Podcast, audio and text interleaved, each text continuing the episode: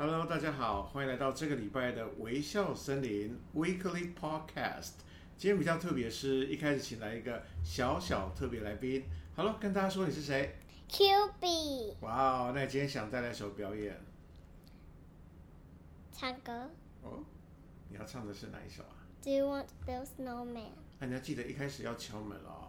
好，那我们大家一起来听吧，空中掌声。开始。Elsa。Do you want to build snowman? Come on, let's go and play. I never see you anymore. Come out the door. It's like you've gone away. We used to be best buddies, and now we're not. I wish you would tell me why. Do you want to build a snowman? It doesn't have to be a snowman. Go away, Anna. OK，拜。哇，你的歌声听起来好好疗愈耶！啊，爸爸上礼拜唱什么歌？Flying Me to the Moon。好不好听？不好听。真的？啊，那你唱首好听的给我听。Fly me to the moon and let me play among the stars. Let me see what spring is like on Jupiter and Mars。忘记了。我就只想要唱一段嘛。好，那爸爸就问你一个小问题好不好？你觉得爸爸妈妈很疼你，还是很宠你？疼。那你知道“宠”是什么意思吗？就是抓起一只虫在我眼前，你 明明就不懂。就等一下，爸爸跟妈妈要讨论，就反而跟凯西啊，凯西，Frank 跟 Cathy 今天要讨论的问题。那希望下次，嗯，有机会再请你来节目表演，好不好？好啊，那跟大家说什么？拜拜。对，你要说话，不然大家听不懂。你挥手，我们是看不到的。再一次跟大家说什么？拜拜。那你叫什么名字？Q B。OK。Okay. Bye. Ladies and gentlemen, now, whether you are exercising, driving, cooking, or playing with your kids, let's tune in the podcast of Smile English Center Weekly Show. Free your hands and have a fantastic time with us. Hello，又到了这个礼拜的微笑森林 Weekly Podcast。 大家好，我是法兰克。Hello，我是 Kathy。刚才在一开始有听到一段，就是我跟我跟我女儿啦一个简单的互动，其实应该讲唱歌。原因是最近我听够了一支新的麦克风哦，是为了将来万一我们比较红之后，可能会准备要访谈来做准备。嗯、然后刚才算是测试哦，测试两支麦克风怎么样运作。不过因为不熟悉器材，所以当时调音调的并不好。啊，导致它听起来会有很多回音。那也希望大家刚才听的时候稍微忍耐一下，忍耐一下过去。因为重点是我女儿在上周的节目里面听到爸爸唱歌，Fly me to 啊，Fly me to the moon。嗯，她说好难听。听完之后，她讲爸爸，下次我在节目里面要唱一个好听的给大家听，才会有刚才的那一段。呃，以上这一这一些对话呢，我在现场已经听了第三遍了。呃，因为呢是这样子的啊，呃，我现在买了麦克风，因为他上一个礼拜一直规定我说就是要离近一点，因为我都不听话，所以现在他就买了一个麦克风，叫我面对面看着他跟他讲话。可问题是，你知道夫妻当久了，就一直看着老公，其实是说话是说不下去的。所以呢。我们第一次呢 NG 了三次，他刚以上的对话我已经听了第三遍了啊，所以我，所以我刚刚，所以我刚刚就说，我可以不要坐在你对面吗？他还要求我说不行，所以我现在只好就瞧了一个角度，我就稍微面面对的是墙壁。难怪我看你坐斜斜的。对，所以面对墙壁感觉比较好说话啦，因为你知道，就是面对老公面对面已经无话可说，所以就是会会影响到我的发挥。OK，好，所以这一次不 NG。了，因为我不想再讲第四次了。好的，嗯哼，那一开始呢，先问凯西一个问题了。好，凯西，你在给孩子玩玩具的时候，有有没有什么特别你会注意的东西？玩具哦，玩具哦，呃，就是不要有毒的啊。那如果我小孩年杀虫剂吗？什么叫不要有毒的？我也不会讲哎、欸。比如说有一些塑化的，确实啊，有一些品质不好的玩具，那个其实是会有毒的。其实我也不太会讲专业的。应该说材质上要对啦，材质啦。然后包含当我小孩年纪小的时候，我会尽量不要买太小的东西，因为它会放嘴巴。所以我很怕它会吞下去，所以我只呃零件太碎的我也不太会买。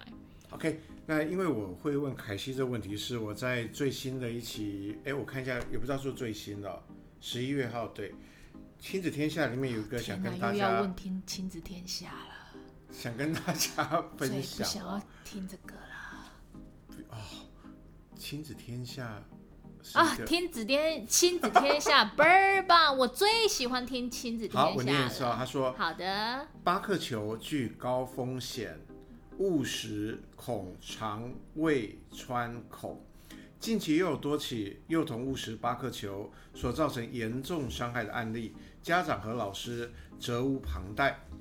儿科医学也大力呼吁，希望避免憾事再度发生。那他在里面有特别提到说，第一个巴克球，它除了小，就是说体积小，小朋友的误食之外呢，更可怕是因为它有磁性啊。所以如果小朋友吃进去之后，例如他吃两颗巴克球，可能在肠胃当中会吸在一起，所以他用一般的怎么说呢？一般那个简单的方法是取不出来，一定要整个腹腔切开来开刀，所以。他又讲一些讲一些数据哈、哦，他说，没关系，我们再忍忍就过了。好，他说都是这样讲，害我紧张找不到。呃，他说手术通常是大刀，磁铁体积小，嗯、医生需要在肠胃中翻找，增加手术风险。坚持一定要。所以台湾在二零一九年十月呢，经济部已经将八克球列入阴湿阴湿检验玩具商品，掉十个，且。十四岁上才可以使用，但网络上到处可以买到，所以我还是希望大家家长能够多注意了。那包含也包含老师部分了，老师还有 不要念完，大家自己看就好了嘛，好无聊哦。好，好了，就是这个东西，大家不要玩，妈妈要注意啦。对对对，就要注意安全。因为八个球，我看完之后觉得，哦、本来我也蛮想买给小孩玩，后来看了之后，哦耶，好有用的，就是知识哦，我们都受益了，谢谢。啊，绝对要注意安全了。嗯，好了，那我来聊一点比较 震惊的话题吧。嗯，好。呃，前几天我在我去台南，台南就是一个很文青嘛，那个很有古都，古都对对，好吃的东西，对。然后我路过了一间店哦，大排长龙，真的没开玩笑，这有。我跟你讲，应该不是这样。台南现在很多地方都大排长龙，应该是电视啊，还有一些报道啊。现在台南去到哪里，任何一间随便一间店都要等很久。对，然后那一间因为是我路过，它叫做诺夫米糕。嗯，我就想，哎，它小小间哦，然后哦外面排人是有够多。那我心想说，啊啊，米哥不就是这个样子？应该就是他可能装得很复古，然后很文青。嗯，后来我才在网络上查了一下他们的资料，发现哎，比想象中的应该说完全不一样了。他们是年轻人，然后从一开始是骑脚踏车在卖。嗯，他们从原料哦，因为我看里面他有讲到像什么新米跟旧米，然后麻油还有分不一样的麻油，还有他们在邀米糕，就盛米糕给客人的时候速度很慢。常常被骂，但他们有 讲。米糕，在 看啊，看米哥了哈。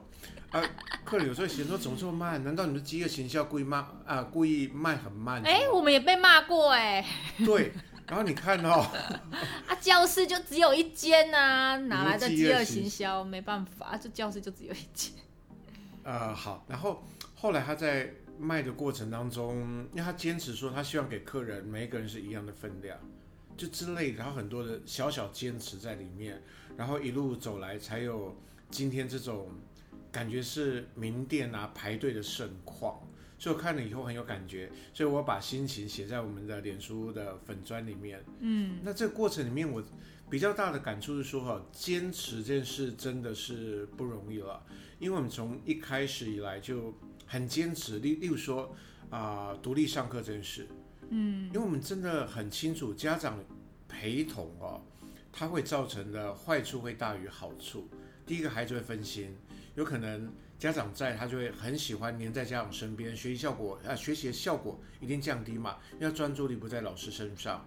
那或者说，好不容易独立上课了，但别的新生来又看到他的家长进去，他又开始想妈妈，所以他又又要从头开始去适应独立上课这件事。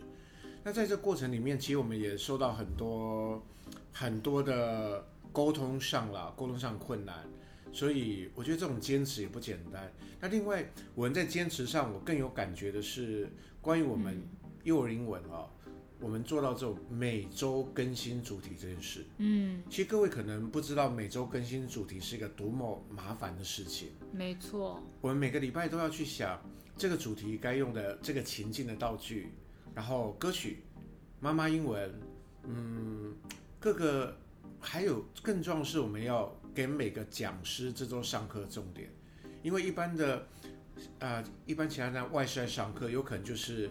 就是真的是丢给外师上，嗯，你随便问说今天上什么，他就会跟你说今天唱什么歌，嗯、唱唱跳跳，嗯，但是真的小朋友学到什么，其实大多数的其他的啊、呃、坊间他们是讲不出来的。应该是说，应该大多数家长会不知道你送孩子去上美语，实际上尤其是幼儿啊，因为年纪越小，其实他越没办法完整叙述，所以。尤其是幼儿可能会没办法完整叙述跟妈咪说他今天学了什么东西，其实要借由家长的了解，所以我们这一块其实做了很多跟家长之间的连接。对，所以每周更新主题这一个事情，我们也在坚持下去，期待有一天我们能够跟诺夫米高一样。对，没错，因为每个礼拜主题更新，我们要你，你应该问我为什么想跟他一样，跟他一样。瘦吗？不是，因为他后来我看他的那个 Instagram，嗯，上个月竟然红到连周杰伦都去吃。他有一个文章说，他们当时在创业的时候，刚好身边所播的歌就是周杰伦的《蜗牛》，嗯，就没想到后来周杰伦真的去他们店吃。是因为他写了一个什么信或什么之类的吗？有什么前因后果吗？不然为什么周杰伦会去？应该就是还是有一个叫周杰伦的去？不是，是应该真的周杰伦吧？还是有长得像周杰伦，所以我们现在是不是应该来放一些歌？就是说我们在播节目的时候，然后因为播谁的歌，后来他真的来我们节目。好啊，你想要播谁？我当然是要播陈妍希的啊！啊你有想陈妍希 有什么好听的歌啊？人家有出过有啦，有啦有啦，对，我知道啦，你有买。嗯，然后好，下一趴主持人你要问我什么呢？好的，我觉得我们今天前两段都超没重点。嗯。第一段亲子天下，我真的很认真想分享嘛。凯西在旁边那个碎碎念。然后第二段呢，我也真认真想要讲说我们那看诺夫米糕粥的心得。因为诺夫米糕当天，因为我我们没吃过，所以我不会有特别太大的感觉，啊、因为人很多。那如果说我吃完之后发现哇，惊为天人，想哇，太棒了。可是因为就是没吃，所以就少一位。希望如果就是我们讲的这一段，然后有一直转的转到他耳边，然后就让我们实际有吃到一碗。像周杰伦这样吗？我是谁啊？我 有人会在乎我吗？哎、欸，我说到这个，我跟大家讲一个凯西跟我讲一件我觉得太幽默的事了。因为他有一个，他一直以来他有一个很奇妙的坏习惯，就是对你来说是坏习惯。没有啊，这个这個很怪。他很爱跟陌生人攀谈这件事，真的很妙。像上次不是跟隔壁的汉堡店攀谈嘛，然后就跟他讲说：“哎、欸，我是你邻居，可不可以那个来万圣节？”然后合体不是有附近一家甜点店吗？啊，那一个人也类似，是有点类似诺夫米糕的概念，就是一个小女生啦。然后他一开始好像也是小餐车开始卖。其实我不是很了解，但是之前好像有家长跟我提过，然后我特别呃叫。窝窝甜点吧，他说他们之前好像是在文化中心之类，反正就是有跑很多点，然后很多人都会去排。到后来他就是在合体，就是开了一个对，开了一个店面嘛，然后就呃定居下来。后来合体那边也没啦，他现在开到里面去了。呃，那那也是因为这样，我才知道哦，原来他有往我还有粉丝页哦，就是一个家长跟我讲说啊，其实他很有名，什么什么之类的。那其实我一直都没有去过，那因为后来他换了一个地方在里面，就是在合体的那个社区里面，我就是偶然间进去，我就买了几个，哎，还真的还蛮好吃的，所以我就找了一下那个。那个什么、啊，他的粉丝页，然后看了一下他的创业心得，它里面有一些让我看了心有，跟我的那个亲子天下差不多冗长。好，那我讲快一点，然后就心有戚戚焉，你知道，就是一个小女生，然后为了坚持自己的甜点，然后比如说做了很多一个人就是身兼数职。我那时候他写了几个点之后，我内心就心想说：哇，天呐，原来也有人懂我。因为有时候工作我也有遇到这样子的困难，就觉得我明明就有两只手而已，我要做十件事情这样。结果你知道那一天，我你知道，我是讲太长了，对不对？客户还没讲到重点，怎么办？好，好。然后那一天我去买的时候，终于遇到他本人了。然后我今天就一直觉得我好像有什么话要跟他讲，然后他就一直看我，他已经觉得我很古怪。我就跟他说：哎，你好。我我也是在这边，在 那个，我也在合体这里，然后我们叫微笑森林，我也是自己创业。我就想说，我是。很糗，我想说，我到底是谁啊？跑去跟一个人陌生攀谈，说你好，我也是自己创业，我有看到你的粉丝页，然后看到你里面的一些内容啊，我心有戚戚啊，你要加油。我讲完之后，我叫人家加油，就类似说我们一起加之类的啦，反正就是类似是这样子的话啦。好蠢哦！我觉得我很蠢，因为我讲完之后，我一上车我满脸通红，然后我马上打电话给你，然后我就有点后悔，想说，哈，我刚刚我为什么做这种丢脸的事，而且我。刚刚还忘记，我那时候去买的时候我是没戴口罩，所以他全他都认识我是谁，而且旁边等的客人都知道我是微笑森林，然后你知道就来等蛋鸡蛋糕的。我我我跟各位讲啊，他以前年轻的时候更夸张，你们可能不知道有一个人叫乌兆邦吧？就是乌兆邦就很久以前，新人啊忘记了新人歌唱。排行榜之类的，嗯、就是算很冷门的歌手嘛。嗯，他在路上竟然认得出乌兆邦，然后还跟他嗨。我觉得他搞不好这辈子没被认出，可可能可能不到一百，被认出不到一百次，凯西又占了其中那一次。对，我我觉得我应该要真的要那个。好，好来来，我我先跟大家说啊，所以算扯平了。我一人讲了一段真的很无聊故事。嗯，现在呢要切入重点了。好，今天我要跟希望来跟凯西讨论是。到底疼小孩跟宠小孩这两个行为，我们定义它的差别，它的分界点到底在哪里？我想听一听凯西他的想法。跳跳好跳好大，对，你先说啦，你先说疼小孩跟宠小孩，你先说，因为我现在没想法，我先听你说什么，我再来讲。我才会灵感。你你你你先说啦。快点啦，今天好，我现在没想法，你先说啦。好了好，我我这我的看法是这样哈，我觉得像很多人会觉得说，例如说，我跟你说，哎、欸，我觉得你太宠小孩哎，那通常听到人第一个反应是没有啊，我没有宠他啊，但别人眼中觉得你就是宠的，所以其实这个话题很微妙的是，它真的非常主观。我我这样讲哦。因为其实好像我们在看别人的家长，或是别人的小孩跟家长互动的时候，会觉得，哎，他说太宠了。但是这样观念上差别，不要说是跟别的家庭比，就算是自己的家庭里面，爸爸妈妈在宠跟疼上面，有可能观念就分歧。啊、就以我们自己当例子好了哈。我我讲个实例哦，凯西。嗯。像之前。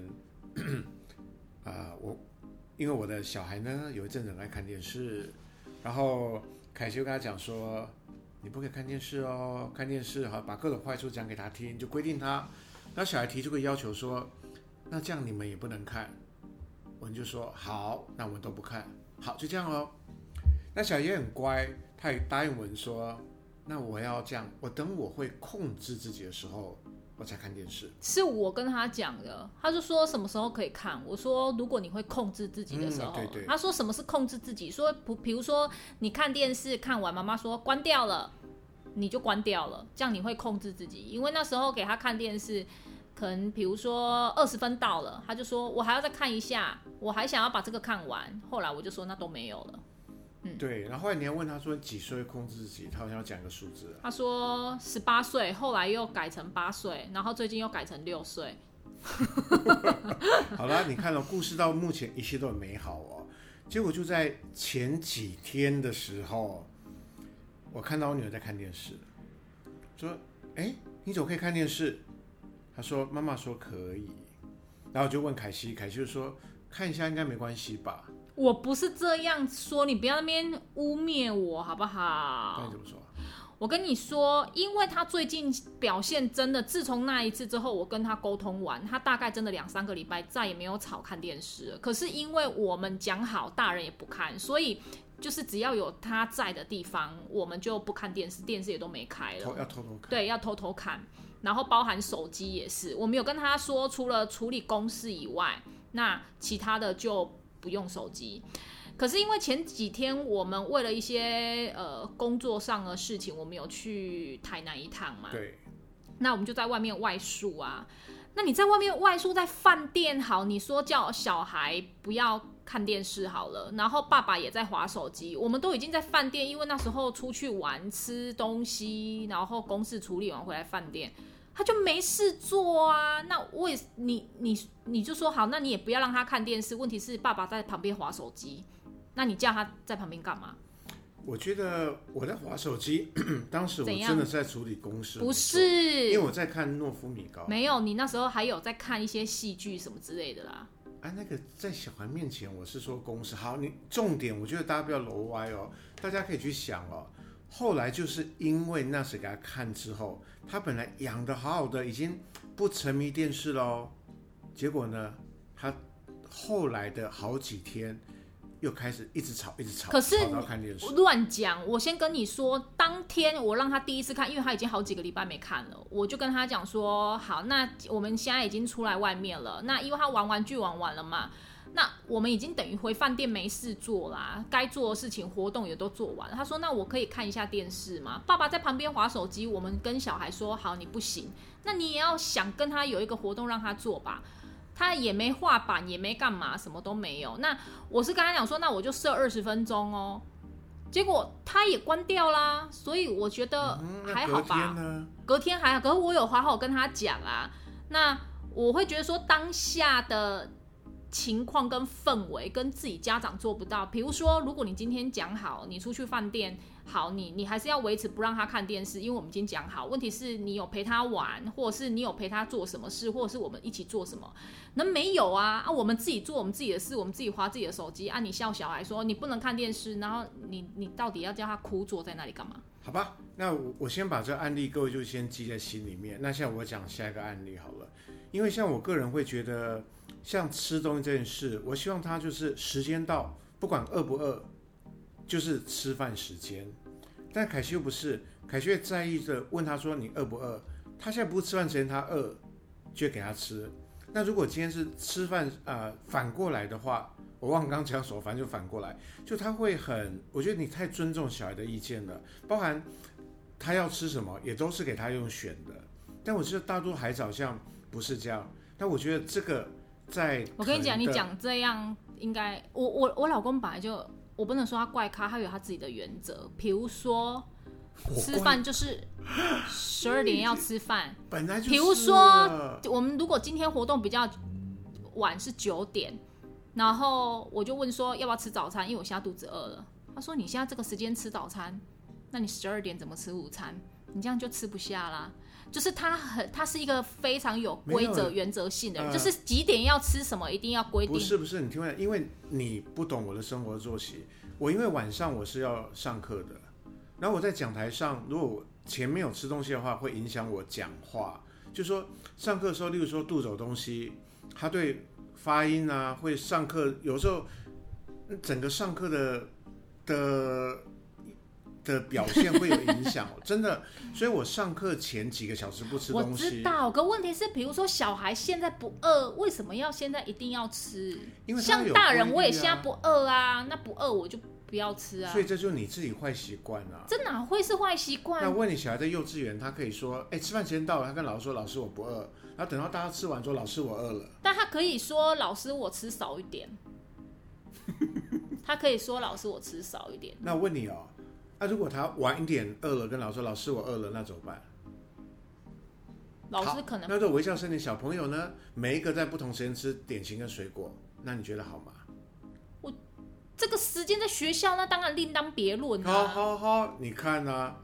那在家本来就是自由心智，瞎饿我，我现在不饿，我现在不要吃哦，我等等饿，我等等吃，因为我就是这样啊，我没有规定三餐几点吃啊。大人可以控制自己，但我觉得小朋友养成这个习惯，他在团体中才不会未来就好像有点排被排挤啊，就你走的跟别人不一样。然后我觉得像刚才例子是，等一下为什么不能跟别人不一样？呃，对，我更正一下了，跟别人不一样是好，是没有不好，我讲的是。团体生活中的规矩，就例例如说，什么时候该做什么事这件事了。当然说你要穿的跟别人不一样，或发型不一样，手不一样，那那个是 That's another story。哦，我翻译一下，那是另外一段，那是另外另外一段故事。对，所以我跟各位各位说的就是，你看哦，刚才我们即便是夫妻间，对于宠小孩、疼小孩，都会有。分歧，观念上分歧，更不要说是我们看别人小孩或别人看我们小孩。所以我今天想跟各位探讨，因为我特别想听一下凯西他的看法，他对于宠跟疼的差别。因为毕竟他以他的职业来说，他看过比较多的家长跟孩子互动，因为他有一些例子可以举啊，或者一些故事可以跟大家分享。因为我觉得我。我会教我的孩子，可是我也会听他的意见。像昨诶前天我们去吃饭，我不是也问了一个问题吗？我说呃，因为我我就问我女儿啊，我因为我们常常会跟她讲说，哎，你去学校要乖哦，然后你怎么怎么样乖哦，然后我就问了她，你觉得乖是什么？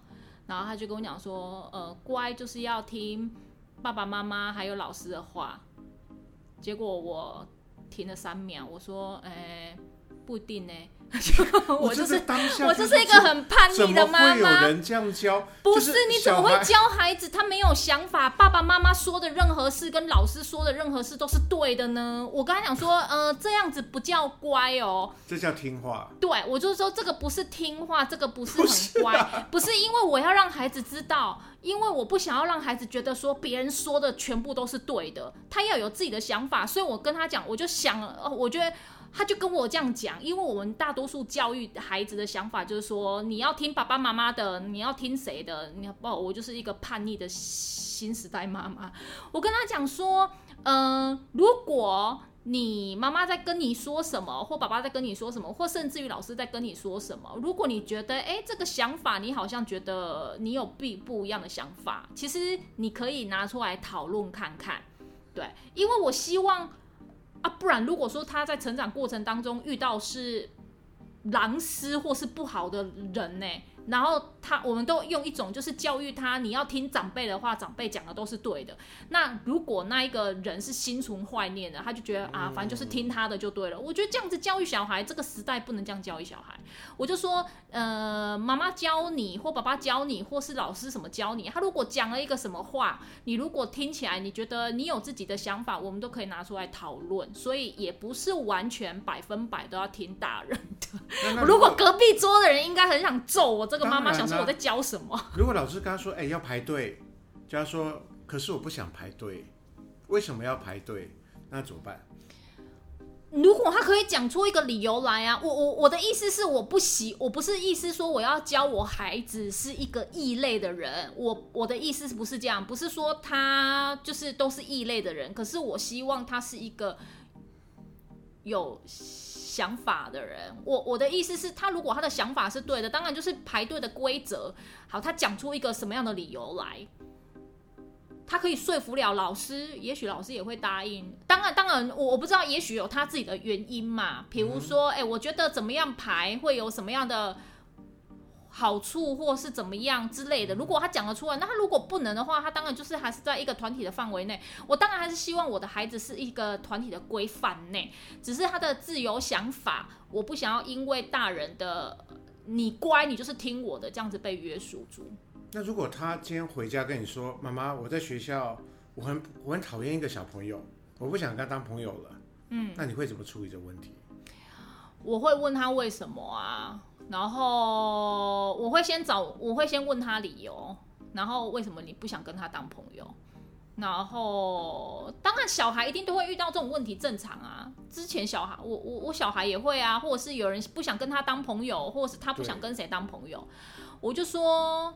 你自己决定哦。如果这样的话，你可能就会少一个朋友了。嗯，因为我会提这个问题是最近凯西有跟我分享一个家长故事，我觉得家长处理的非常好，就是类似问题嘛。然后妈妈是跟小朋友说：“你做这个决定，你要自己承担后果。”嗯，然后也引导这个孩子去，就在过程当中，包含后来也有点是呃试探这个孩子说：“好，例如说有一天好像他们在串珠珠还是什么。”他说：“你要不要帮那个同学也做一个？”那小朋友说：“好。”那妈妈也利用这个过程去教育他，嗯，就是一些比较，比较教育他说你：“你你你你不是不想跟那个小朋友当朋友了吗？哦、你为什么还想串珠珠给他呢？”然后小孩当然就有点尴尬。所以其实妈妈也借由这样子的事情来教育他的孩子。有有时候小孩就是嘴巴说说，我不要跟谁玩了。对，那妈妈就是想让他试试看。好哦，那你不想跟谁玩？那我尊重你的意见，我让你试试看，你少了这个朋友的感觉是什么？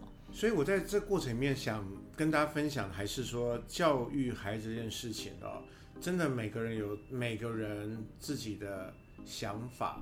那至于说是好还是不好，这个就会变得就像我说很主观嘛。对，因为这个也没有什么对错啦。对啊，所以我还是希望能够回到主题，就是。还是能够以他心里面所看到来分享，他觉得超过什么尺度就是宠小孩，那什么尺度范围许可以内是疼小孩，就以你自己的看法。嗯，宠小孩哟、哦，呃，我我可以举一个例子啦，在一个很久之前，很久很久的一个家长啦。我在想，因因为他他应该也不会听，我想，呃，对，因为他那个我就觉得他太宠孩子了啦，就是包含他当时候这样讲太危险了。呃，哈哈，那我自己我我听说啦，听说啦，要说是一个朋友的，对对对对对，我听说我听说，呃，因为我们。呃，其实我们一直在上课前会量温度啊，然后会消毒。其实不是因为疫情的关系。如果非常早期的家长就知道，其实这个是我们一直都会做的。这一点我真的忍不住要讲，我真的做的超好，包含到现在我自己在各个地方上课，然后说小孩在各个地方，我觉得好像是我们到现在还是很坚持。坚持。你看我们啊、呃，像我们的群主嘛，然后上课我们助教每堂课都有拍照。拍照片影片，这好像就只有我们真的大概、嗯。其实我去很多地方都已经没有人，就比如说我带我小孩去才艺课，很多地方都已经没人在量温度。我们真的超，然后也没在喷手。对，然后好，重点回到，所以早期其实跟疫情没关系，我们一直都有在量温度跟喷手。然后有一次有一个小孩就是发烧啊，我就跟妈妈讲说，哎，不好意思，妈妈，他现在发烧，他可能比较可能那个他现在要回去休息哦。然后小孩当天很想上课，他就开始大哭了。妈妈说啊，可是他现在就在哭啊，那那你说要怎么办？我就满头问号啊，这不是完全听孩子的吧？对啊，他现问题是他现在就不适合上课，然后妈妈就讲了很多怪招告诉我，对，比如说呃，你帮我把它全身消毒一下，然后比如说呃啊，他现在就是要上课啊，而且现在我带去医生那边，他也。医他也没症状，医生也是让他回来而已啊啊！不然你就是把他位置排远一点，让他跟小孩在一起，就是离开一点。我当时候真满头问号，这个就是宠孩子，这已经无限上纲听孩子说话了。对，我听孩子，我我我觉得给孩子听孩子的意见是可以讨论，可是不是小孩说出来的话，我我没有判断能力。我一个三十几岁的妈妈，我完全听一个五岁孩子的讲话，那当然不对啊。会这样。你不要那边乱污蔑我，我还好。你们两个这有时候那个吵架内容就好像同学同学哦，那个是我跟我女儿之间的亲密关系，你不懂啊。我还是我啊，不然你说我没有把小孩教好吗？我很认真在教孩子吧。我跟你讲哦，前几天我还特别问他说，但我先说爸爸这个示范啊，不是爸爸我啦，我这个示范是不对，但是好玩而已。我还问他说，那个 Q B 啊，你心里面最爱的人是谁？他就指了妈妈，然后我说第二名是谁？我心里想说应该是我，就不是，是他们班一个同学，就我是第三名。后来我就跟他抗议了一下之后，我就说啊，爸爸对你这么好，爸爸陪你还陪你玩，因为他最近一直找玩黑白猜，我我好困扰，我 就一直找玩。我说爸爸都陪玩黑白猜，然后妈妈都没有哎，妈妈都在边躺在那个地方不动，他说比较爱妈妈。他说我就是比较爱妈妈呀，哦，让我觉得内心真的他很无聊，他一天到晚都在跟女儿在面前比。他 say 爱他就是很很想要跟女儿争宠，没有，不过我是开玩笑的啦。没有，你就爱争宠。不是，我就觉得怎么可能妈妈会第一名这件事？我就跟他的关系比较亲密啊。你给我一个例子，一个关系亲密的例子。我一天二十四小时，我几乎大多数时间都跟他在一起。哦，各位，重点来了，我等这句话等很久，因为现在 iPhone 不是个功能可以可以统计你每天花在手机上时间吗？凯西上个月的统计数字是每天平均花七个小时在手机上。那是因为我没有划掉，它一直开机的状态。你这个逻辑应该不可能七小时啊，你的 iPhone 最爱你了吧？因为你花在 iPhone 身上时间比孩子比睡觉都还多，所以 iPhone 应该是超爱你。啊，我等一下问 Siri，有可能他会说他最爱我。你问 Siri，你看，所以我就觉得很不公平。不过，不过，不过，我觉得我们又离题了。嗯，还是要回到宠跟疼这件事情上。嗯、所以，呃，像我们一般在跟孩子沟通啦这种过程上哦，呃，我还是必须要做结论才行，不然大家会觉得这节目没有什么深度。我们有要追求深度吗？没有。好，那你做结尾吧。这个真很考验我，因为刚才你们讲的乱七八糟的。没关系啦，大家就走一个随性路线啊。我觉得第一个哈、哦，嗯，孩子。疼是一定要的，嗯，但是应该这样说，管教孩子还有一定程度上必要，但该如何管教，以及让孩子知道为什么要管教他，所以在这个过程里面，最重要的事情应该就是沟通这件事情。当你沟通做得好的话，大多数的管教就可以变成疼爱。但现在回到宠这件事情上哦。其实应该，刚才凯西在讲说，他讲到背后有一个很重要的观念，就有关社会规范这件事。而例如说，像刚才他的例子，小孩明明就发烧，但吵着要上课，这个就已经影响到我们一般社会规范，甚至说影响到别人的权益的时候，如果大家长还盲从的去疼他的话，这有可能就是宠。所以是我简单。刚才做出一个结论，你专心听我讲结论好不好？好好好好好好，OK。他的眼神就在放空，我跟你讲，我太了解他，他一定还在想那个手机七个小时这件事。没有啦，他真的整天黏在手机上。没有，我在骗各位，他前前几天呢来来，我在讲，因为现在有有吃播，有没有吃播叫什么什么 SM 还是什么？